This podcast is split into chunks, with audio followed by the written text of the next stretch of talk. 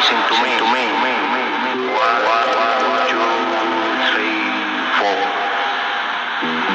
Let's go, baby. Come on, Jerry. Come on, do. Now,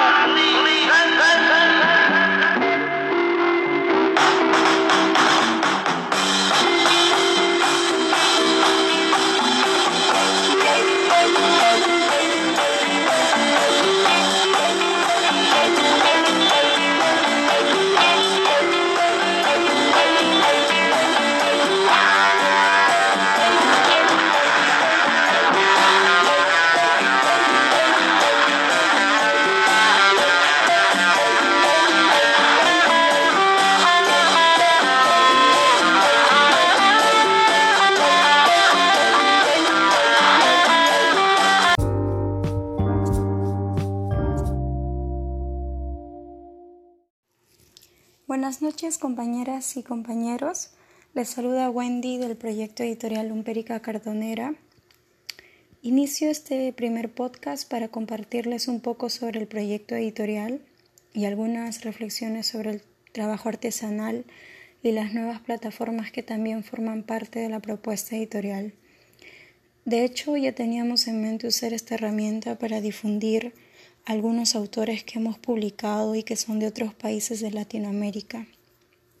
De alguna forma, el contexto actual nos ha llevado a concretarlo. Eh, en esa medida podremos continuar con la difusión de los textos de forma virtual, pero no con ello queremos reemplazar una por otra.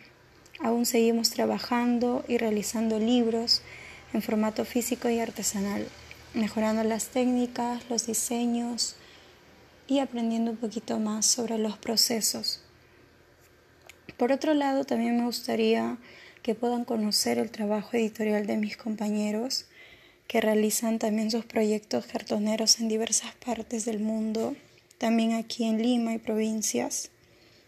Y de alguna forma las medidas eh, que también están eh, realizando ahora, dependiendo también de sus contextos y sus condiciones y sus concepciones en torno al quehacer artesanal y editorial. Eh, además, eh, ayer fue 1 de mayo y me gustaría compartirles algunas lecturas que he seleccionado de algunos poetas peruanos y hacer un breve recuento de lo que fue y representa históricamente esta fecha no tanto como una retrospectiva en sí, sino para activar la memoria y consolidar también nuestras conciencias colectivas y apoyar en las luchas de los movimientos obreros. Bien, primero comentarles que hace poco hemos remodelado la página web, que la pueden encontrar como lumpericaeditorial.wordpress.com eh, de hecho, también me gustaría compartir eh, mediante los podcasts algunos poemas de algunos títulos que hemos publicado, eh, también para comentarles un poco sobre los autores y los textos básicamente. Bueno, en la página van a poder encontrar nuestras dos últimas publicaciones en versión digital eh, una sobre la revuelta iniciada en octubre en Chile, donde estuvimos en la feria cartonera que se realiza cada año, ¿no? La Biblioteca de Santiago. Sacamos ese texto eh, para recopilar un poco de forma testimonial eh, de parte de los editores sus percepciones, algunos también manifiestos, poemas urgentes, que tienen como propósito registrar y reflexionar en torno a nuestro acontecer histórico eh, ya que principalmente el año pasado surgieron en realidad eh, diversas revueltas en diversos países también y nos interesa un poco eh, generar, generar ese tipo de reflexiones, diálogos. ¿no? Por otro lado también sacamos otra, otro texto por el 8 de marzo titulado La palabra como arma repensando el 8M en poesía. También para visibilizar el trabajo poético de diversas autoras de Perú y bueno, que son jóvenes y algunas ya eh, conocidas en el medio y articular también en conjunto el contexto que ahora también se agudiza frente al confinamiento, donde muchas mujeres, niños y niñas también corren peligro, ¿no? En muchos casos viven con sus agresores o están atravesando por un momento de tensión, que en algunos casos devienen feminicidios, abusos psicológicos, sexuales, violencia. En ese sentido, como editorial, también nos interesa generar ese tipo de diálogos, memorias y reflexiones, abrir caminos hacia prácticas con conciencia ecológica, de desconstrucción y comunitarias. Eh, por ello, este año también estamos viendo nuevos títulos a integrar en nuestro catálogo relacionados a ello. En algunos casos ya disponemos. Eh, y sí, tenemos igual en mente proyectos de traducciones también, de poesía por otro lado. Eh, y em, también un poco ensayos relacionados a, a este, la realización de libros artesanales, la función o bueno, la relación entre la escritura, también un poco títulos que hemos publicado tenemos eh, poesía chilena, como por ejemplo el título Venus en el pudridero de Eduardo Anguita, con un prólogo de Gonzalo Portals. En poesía peruana Yara de Javier Dávila Durán, que es poesía masónica. También hay otro, otro texto que es eh, de José Barallanos se llama El hombre del Ande que asesinó su esperanza, poemas unilaterales. Posteriormente también de un poeta húngaro que se llama Sigmund Remenjik y que estuvo relacionado al vanguardismo. Eh, también fue a Chile y estuvo también relacionado con el vanguardismo de, la época, ¿no? Em, se llaman las tres las tres tragedias del lamparero alucinado de Sigmund Remenjik. Y también tenemos otra publicación eh, que en realidad truequeamos con nuestros compañeros de la vieja Zapa y que me interesó también un poco difundir eh, mediante esa modalidad y eso es lo que también me parece bastante interesante en la articulación del trabajo cartonero, ¿no? que podamos truquear textos y difundir y conocer más autores y difundirlos también en nuestros países. Bueno, eh, en este caso eh, tomé el texto en torno al oficio del poeta de Gary Snyder, es un poeta norteamericano. Habla un poco, es una serie de entrevistas, ¿no?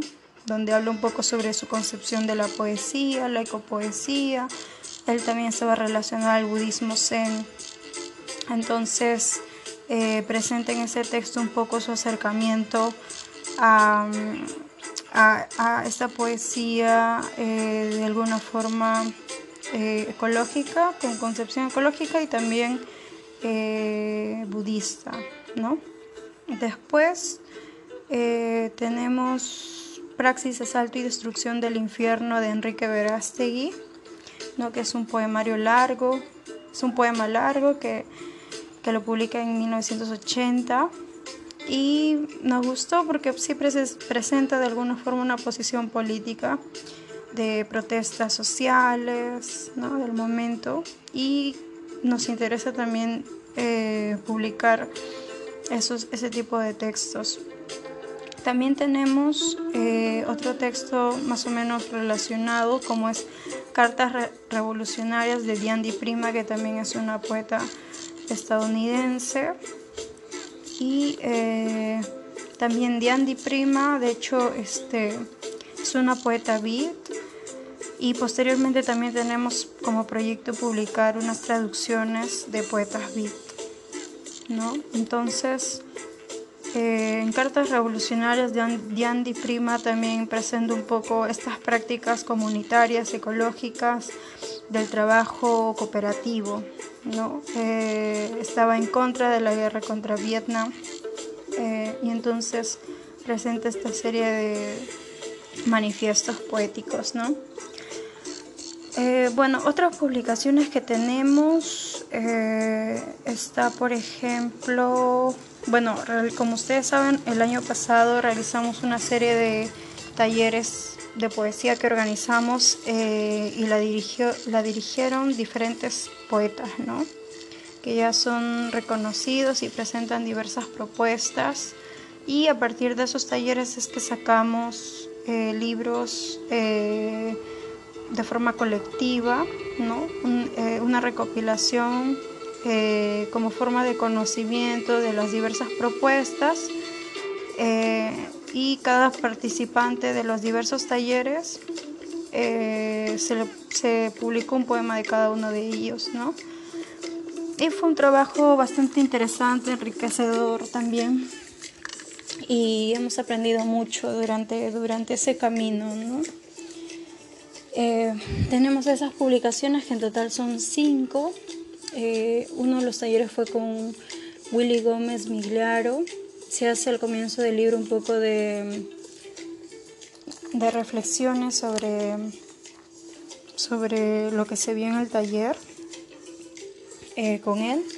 Luego también llevamos un taller con Gildebrando Pérez, después con Rosela Di Paolo, con Roger, no, perdón, Roger Santibáñez no, con, eh, con Paul Forsyth y después con Gonzalo Portals. Bien, entre esas publicaciones son las que conciernen, conciernen a los del taller de poesía. Posteriormente, bueno, en los libros de ganadores de poesía latinoamericana está Travesía Invertebrada de Tel Barja, con el prólogo de Roger Santibáñez. No, ella fue la, ganadora de Perú. También el otro ganador fue eh, Ray Pazquezque con su poemario Progresio Armónica, con prólogo de Joe Guzmán. Para el caso de Chile, los ganadores fueron eh, Parábola de un cachorro de Alonso Fernández y El fin del metroto teórico de Matías Sábalos, eh, que en realidad es un poeta argentino que, vive en, en Chile hace unos años, en Valparaíso, y de hecho, el año pasado que estuvimos en, en Chile, eh, fuimos para la feria que organiza la Biblioteca de Santiago, ¿no?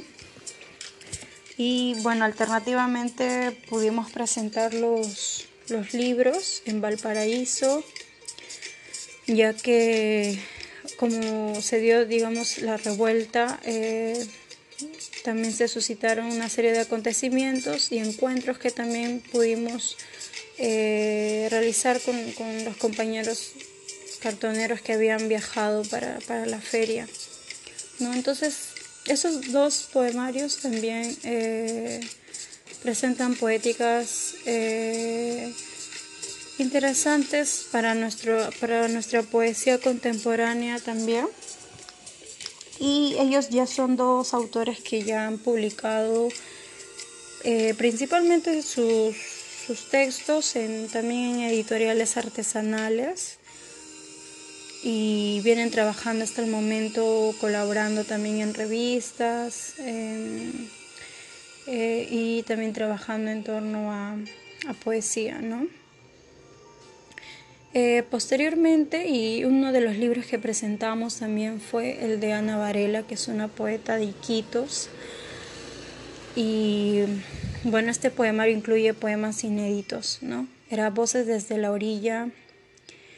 Y sí, lo pudimos presentar también. Ella estuvo el año pasado aquí, ella actualmente vive en, en Estados Unidos y y fue también muy, muy bueno el encuentro, ¿no?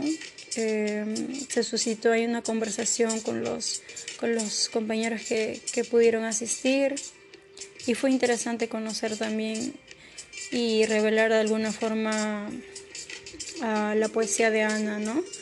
De hecho, igual nos interesa un poco visibilizar a varios autores eh, emergentes, pero también que han sido invisibilizados por el canon literario, eh, considerados marginados tal vez en algunos casos. eh, o, digamos que, falta armar un corpus crítico en torno a sus obras, ¿no? Ello principalmente en lo que concierne a poesía. Eh, para el caso de Argentina también eh, tenemos el libro Libro Desierto de Franco Bedetti, que es un poeta de Rosario, que también pueden encontrar un poquito más de información en la página sobre su texto. También otro ganador fue La mantis subida al dragón de Sebastián Mucio, que también es un poeta de Rosario, que también me interesó muchísimo su propuesta poética, ya que presenta una visión ecologista. Eh, por otro lado, para el caso de Bolivia, tenemos a nuestra ganadora Iris Quilla con su poemario Reconstrucción del Padre, 1988-1990. Y para el caso de México, el ganador fue la importancia de las colas de los peces, ¿no? de Ale Segovia, eh, que también Em, me gustaría que puedan conocer también su propuesta muy interesante, eh, un poco en torno a, poesía investigativa, pero también tiene mucho igual análisis eh, en torno a las supervivencias de las de alguna forma de, del mundo marítimo. ¿no? Es una poesía igual que ahonda en estos suburbios, pero de forma simbólica. Eh, posteriormente está el texto Peleador Callejero, que también es de nuestro querido editor de La Vieja Zapa, que se llama César Antonio Leti, y eh, que también es, eh, digamos, escribe también, ¿no? Y, y también me gustaría que puedan conocer en torno a ese texto y a su propuesta ya en su en sus publicaciones que ha realizado. Eh, bueno, principal ello hasta el momento, como les menciono, si gustan pueden solicitarnos. Igual vamos a poner a disposición algunos textos, también dependiendo de algunos autores que, quieran también que se liberen sus textos. Y bueno, en el caso de los otros títulos también eh, tenemos ahí eh, varios textos que nos gustaría difundir para que puedan ustedes leer, leerlos y si gustan también en formato físico reservarlos. Bueno, ello en torno al trabajo editorial. Eh, por otro lado, como saben, el día de ayer em, fue el Día del Trabajador, ¿no? Que de hecho nos suscitan varias reflexiones ante nuestro contexto actual, ¿no? Ya que somos testigos de cómo se está viviendo ahora en diferentes lados del mundo también eh, esta coyuntura, ¿no? Sobre todo em, eh, desde este espacio nos somos conscientes de, de quienes están cargando esta crisis, ¿no? que son principalmente las personas que ahora están trabajando y trabajando el día a día, algunos no pueden seguir em, saliendo a trabajar, ¿no? Y lamentablemente no tienen nada eh, que comer tal vez, no están recibiendo los bonos que, tal vez se está brindando ahora, no todos lo han recibido. Y, y bueno, como sabemos, el mayor porcentaje de informalidad en el Perú es fuerte, ¿no? Entonces, hay también personas que ahora están tomando la primera línea, ¿no? Como el caso de, también las personas que trabajan en, los mercados, los agricultores también, em, los, los, médicos, ¿no? Eh, los repartidores, ¿no? Eh, muchas personas que igual a pesar de esta crisis, tienen que seguir saliendo a las calles y a sus labores también. Eh, y lamentamos que, que, que, veamos que, el poder ahora cede, cede, digamos, de alguna forma los intereses económicos de las grandes, de las grandes empresas, ¿no? Eh, y con ello también se vulneren muchos derechos laborales, ¿no? Entonces, más que una celebración, creo que es momento de unirse a la lucha de nuestros compañeros del pueblo, eh, principalmente de, las luchas de ahora, de la gente que, ahora está haciéndole frente a, esta situación, ¿no? Eh, y, unirnos también en, ese sentido, siendo conscientes, teniendo memoria de cómo se han eh, reivindicado muchas luchas, ¿no? En, el caso particular del primero de mayo, se, como se sabe, se rememora eh, a, los mártires, la muerte de los mártires de Chicago en el 1886, eh, que no solamente exigían de alguna forma los, la disminución de la jornada laboral, ¿no? sino también la abolición total del capital vivían en unas condiciones inhumanas que, que eran muy deplorables y posteriormente y posteriormente con ello eh, son ejecutados estos mártires y también se logra igual la disminución de la jornada. Entonces la segunda internacional en el 89 en París declara el primero de mayo como el Día de las Reivindicaciones Obreras, ¿no? que principalmente fue eh, llevada a cabo por los anarquistas socialistas de la época.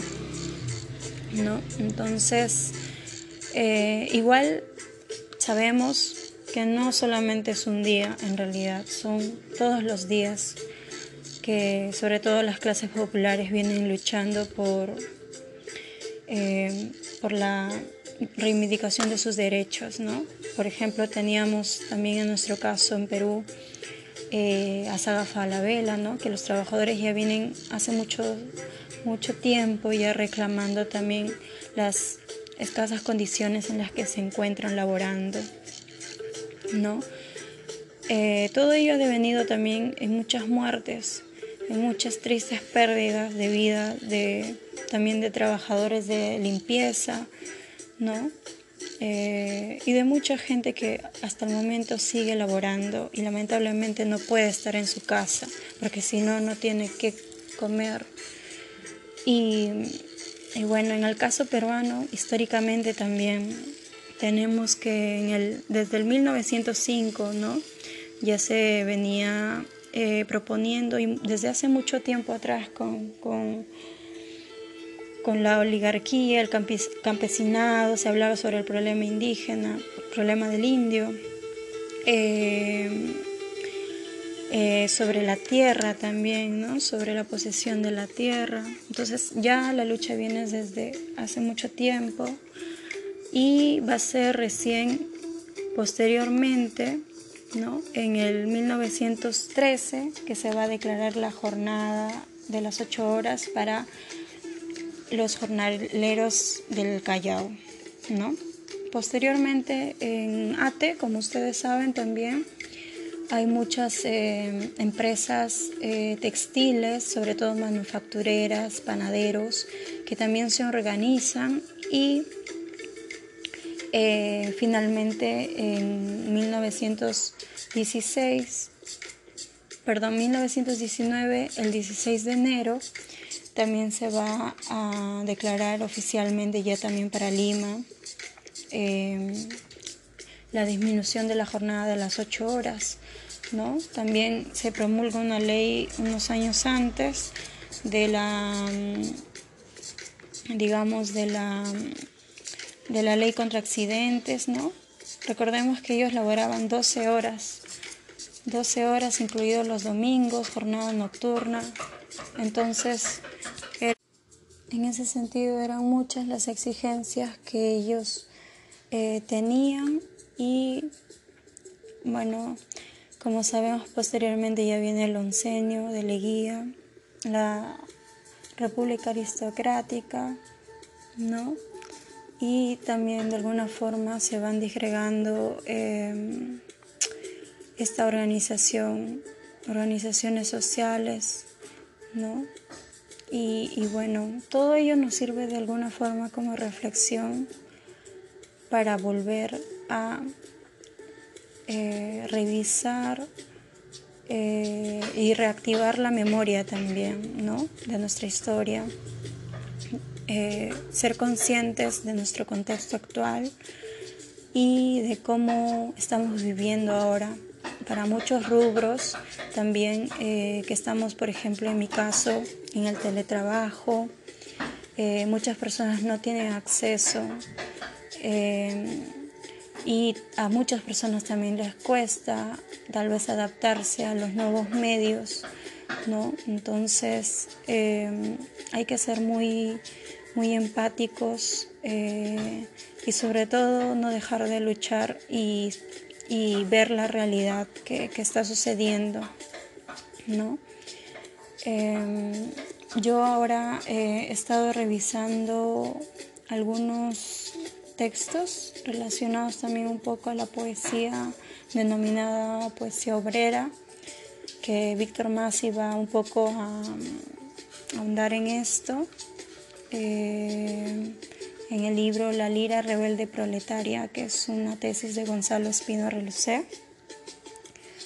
Y bueno, en, esto, en este libro también en los primeros capítulos aborda un poco esto, ¿no? Sobre la denominación de poesía proletaria. Algunos poetas vanguardistas con cierta estética ya venían eh, realizando. Y justamente ahora también les quiero compartir esta, algunas lecturas, eh, como el de Magda Portal, Canto, Canto Obrero, ese poema. Eh, uno también de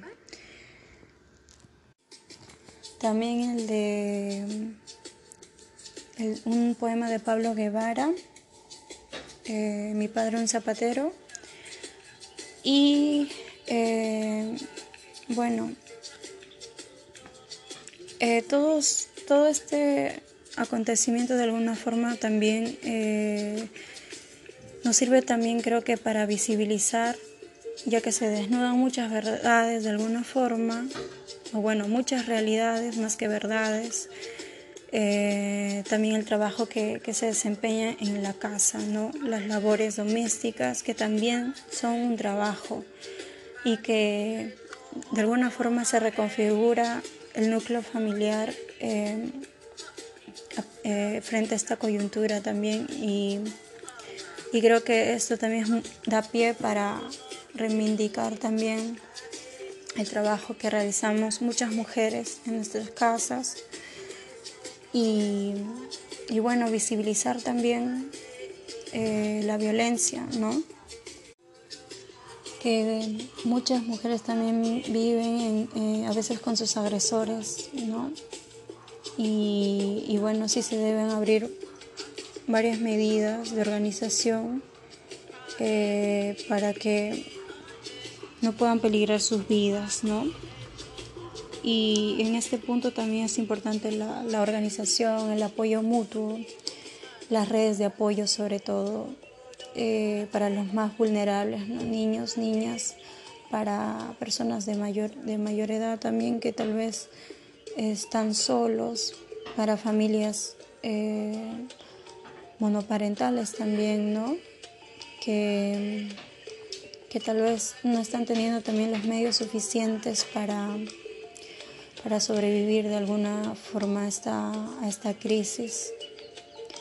Y en ese sentido apoyamos eh, las iniciativas también que se están llevando a cabo en el sector cultural, ¿no? que también es un trabajo.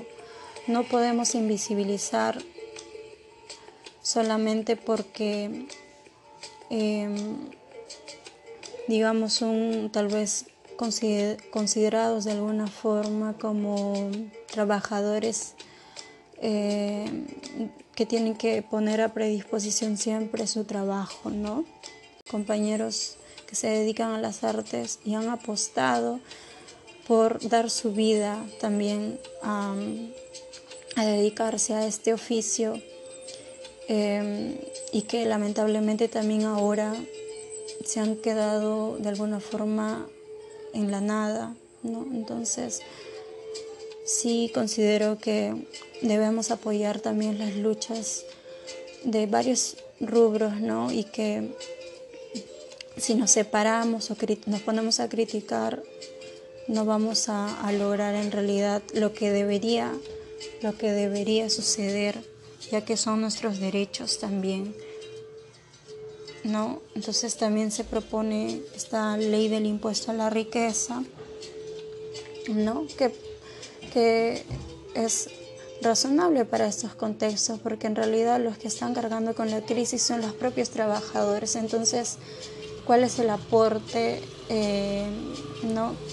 De, de, en realidad de, de la ciudadanía que ha ha este, aportado durante años también con su propio trabajo, ¿no? sus impuestos.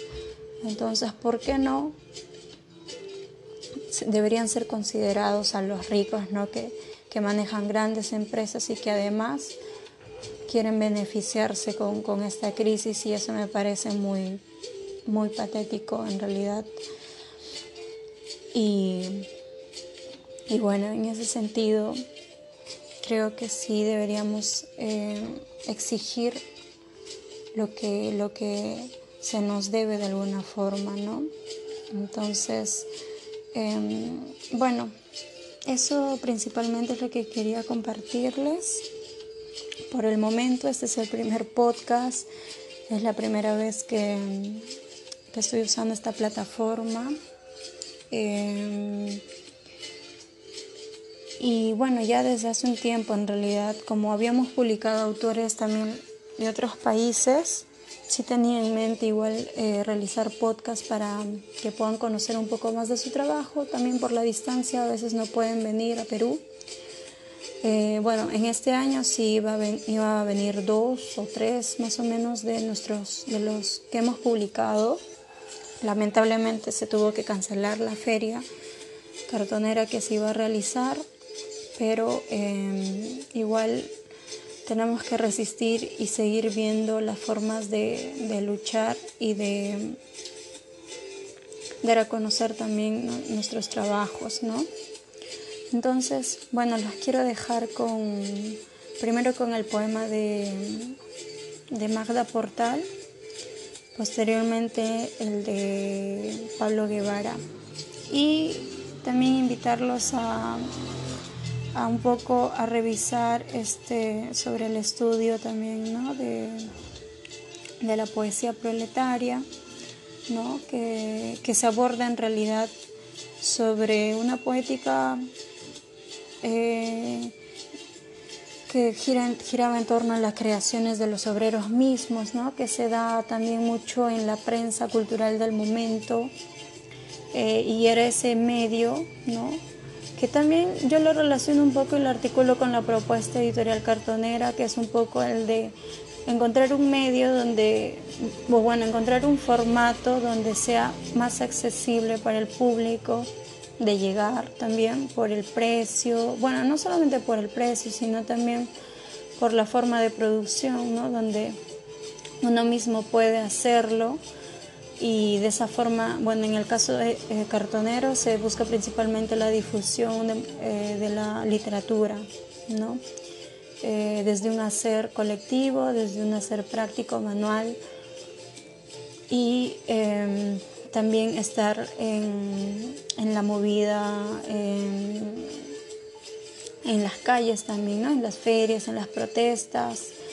y en este caso, bueno, eh, estos periódicos de la época también, como los fanzines también vienen a ser posteriormente, eh, son un medio también contestatario de, frente a una crisis ¿no?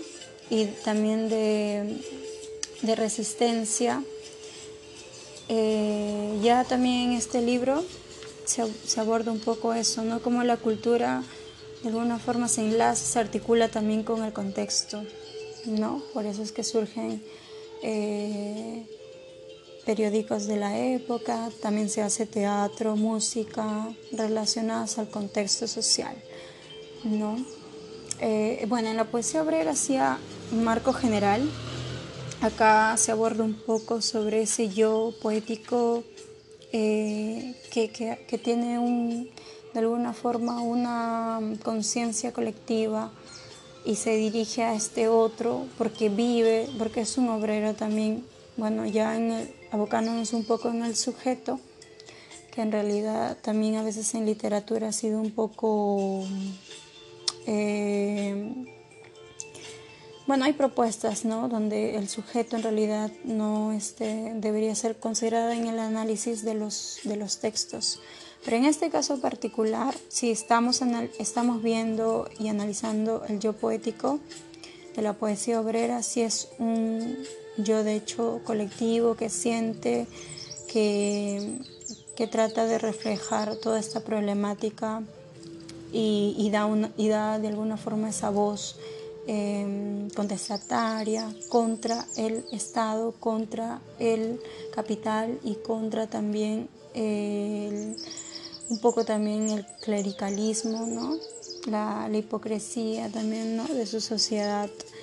Entonces, creo que igual si bien no está considerado dentro del canon literario, a nosotros como editorial nos interesa un poco visibilizar eh, estas, estos, eh, estas voces eh, que han marcado un hito en la historia, ¿no? Como a través de la historia se viene reflejando las diferentes huellas poéticas y, y bueno, un poco contrastándolo también con, con, con, en sí lo que es el, el, el Día del Trabajador, ¿no? que como ya lo he señalado, en realidad son diariamente las, las luchas que, a las que debemos eh, ir exigiendo también, ¿no? como parte de nuestros derechos para no morir en fábricas, eh, no se vulnere en realidad nuestra vida por un mísero salario, ¿no? Eso principalmente. Bueno, los, los dejo para una próxima, una próxima emisión. Eh, y bueno, ya poco a poco vamos a ir eh, comunicándonos. Y bueno, los invito nuevamente igual a la página para que puedan leer algún texto que ustedes quieran. Se les envía completamente gratuito. En el caso de las ediciones de autores eh, de, del concurso, si se les va a comunicar antes. En el caso de los que quieran eh, normal poder este disponer de sus textos, ¿no? Bueno, ello por ahora, compañeros, compañeras, mucha fuerza y nos estamos encontrando para una próxima ocasión.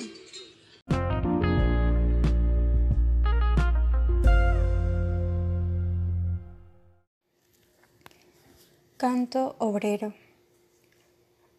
La vida es de los felices Amanecen todos los pregones callejeros. Rueda la mañana sobre el asfalto de la tierra ululante y caliente. Al extremo de la ciudad, los árboles saludan al obrero, con sus ramas estremecidas por la alegría del viento vagabundo, el gran libertario. Como un dolor sigue la sombra, la silueta del hombre que desemboca en la ancha puerta de la fábrica. Allí el humo acaecido en las máquinas, el gemido de las poleas, bajo la presión del pensamiento humano.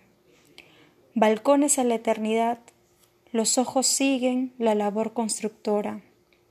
Y toda fábrica es una sola, maquinaria de empuje formidable, como un titánico organismo que mueve el motor maravilloso de los cerebros de cien hombres unidos, el hermoso espectáculo del cerebro y el músculo en acción. El sudor les decora la cara como otra sonrisa que se tuesta en los labios apretados de anhelo. La fábrica lo es todo, la esperanza y la cárcel. Todos los días son mañana para el obrero que las lleva apretados al corazón como la imagen de la Madre Libertad, estandarte del hombre. El sol espera la salida de la fábrica, desde el horizonte sus anchos brazos de luz saludan el dolor del obrero, vencedor de la vida.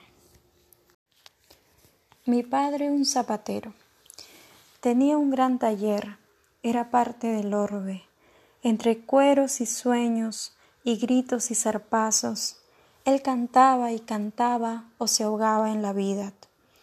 Con forero y arteche, siempre forero, siempre con Bassetti, y mi padre navegando en el patio, y el amable licor como un reino sin fin. Fue bueno, y yo lo supe, a pesar de las ruinas que alcancé a acariciar. Fue pobre como muchos, luego creció y creció, rodeado de zapatos que luego fueron botas. Gran monarca su oficio. Todo creció con él, la casa y mi alcancía y esta humanidad. Pero algo fue muriendo lentamente al principio, su fe o su valor, los frágiles trofeos, acaso su pasión, algo se fue muriendo con esa gran constancia del que mucho ha deseado, y se quedó un día retorcido de mis brazos como una cosa usada, un zapato o un traje, raíz inolvidable, quedó solo y conmigo. Nadie estaba a su lado, nadie. Más allá de la alcoba, amigos y familia, qué sé yo, lo estrujaban. Murió solo y conmigo Nadie se acuerda de él. Pablo Guevara. Los capitalistas son los cadetes de la Gascuña que Carbón tienen por capitán, Cirano de Bergerac. Son los feroces capitalistas que un dólar llevan por corazón. Despiadados en sus conquistas son los feroces capitalistas, siempre teniendo quijadas listas para pegarnos el mordiscón Van los feroces capitalistas que un dólar llevan por corazón. Son los hipócritas, son los felinos que hacen a bombo la claridad.